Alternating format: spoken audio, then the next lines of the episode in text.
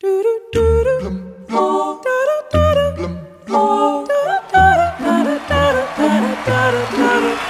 her opponent across the ring, fighting out of the blue corner, wearing the stars and bars, and also choosing not to disclose her weight. She's a world class figure skater, a two time Olympian, a world bronze medalist, and United States champion, the charismatic and unpredictable Tonya TNT